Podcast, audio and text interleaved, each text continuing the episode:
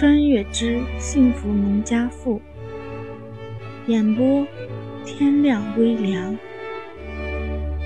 第九章藏私。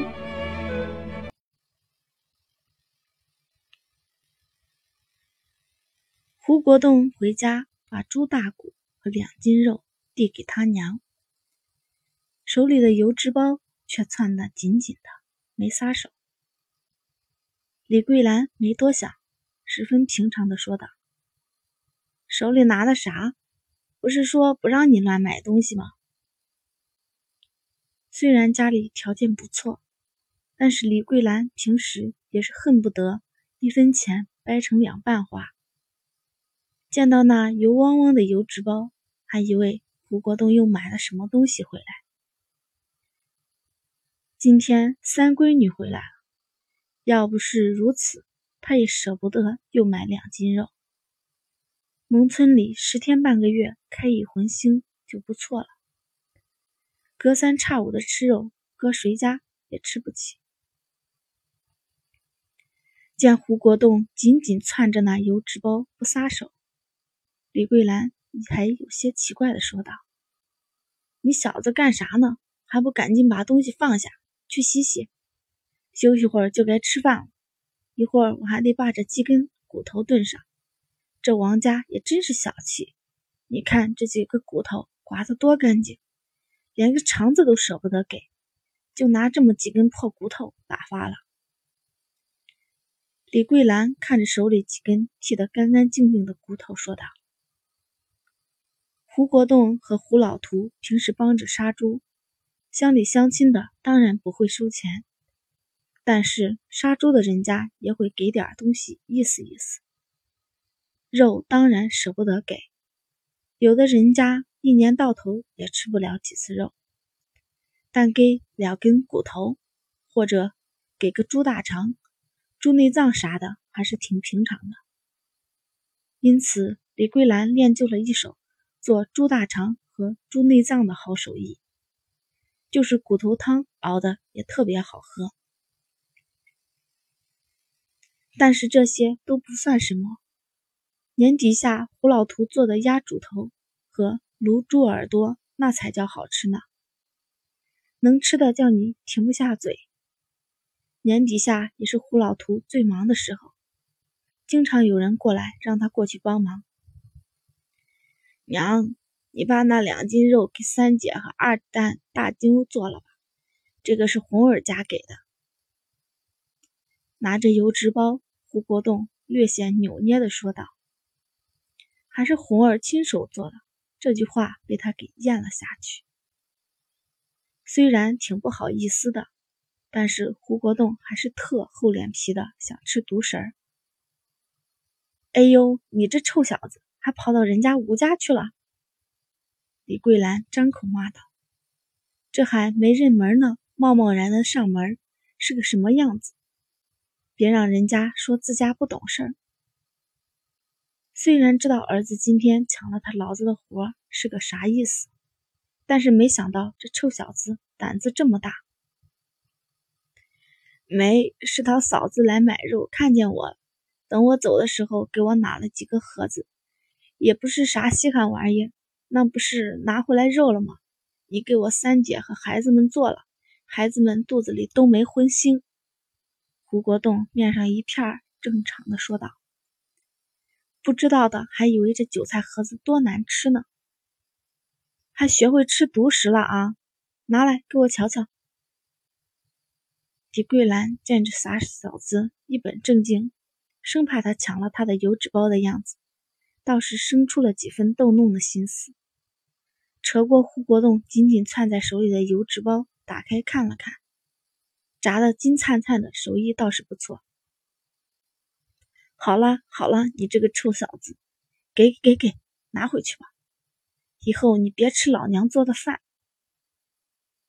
见胡国栋生怕自己拿他的，李桂兰一把塞进他手里，然后装作十分生气的样子说道：“嘿嘿嘿。”胡国栋笑了两声，把油纸包拿到屋里放下。好了之后才出来讨好他娘道：“我三姐和两个孩子呢？你爸带着他们去买豆腐了。哎，你三姐这日子过得也是难。提起这个三闺女，李桂兰就是操不完的心。虽然一连串的生了五个闺女难受，但是李桂兰和胡老图却没像旁人家一样，把闺女当成赔钱货看待。几个女婿都是精挑细选的，尤其是后来生了小五的时候。两口子连给小五招赘上门的打算都做了，不过后来胡国栋出生，这个打算没成型。说起来，胡老图跟五个闺女找的女婿都不差，老大胡桃儿就嫁在本村，挑的是清殷实的人家。胡桃儿的丈夫也老实能干，胡桃儿的老公公还是安平村生产队的队长。自幼就跟胡老图穿一条裤子长大的胡桃儿嫁过去第二年就生了一个胖小子，自此算是把身板立稳当了。再加上胡老图时不时的帮衬两把，嫁过去这些年，胡桃儿孩子都生了三个了，还没受过一次委屈。再加上她又厉害，现在就是她婆婆也不敢给她弄难看。老二胡杏儿长得是家里最好的一个，嫁到镇上去了。他女婿还是供销社的。当初这门婚事不知道让多少人眼气。不过胡杏儿虽然是个村里姑娘，但是把她男人捏得牢牢的，每个月的工资得全部上缴。现在小两口也有两个孩子了，再加上又没给公婆在一块住日子。这日子过得不知道多自在。唯一让人操心的就是老三胡里儿。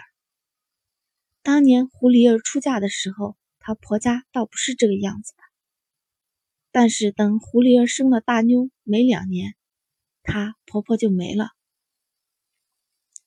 她公公年纪还不大，还不到五十，过了一年就又托人找了个寡妇。自此，他爹算是跟几个孩子离了心。别人还罢了，都分家出去了。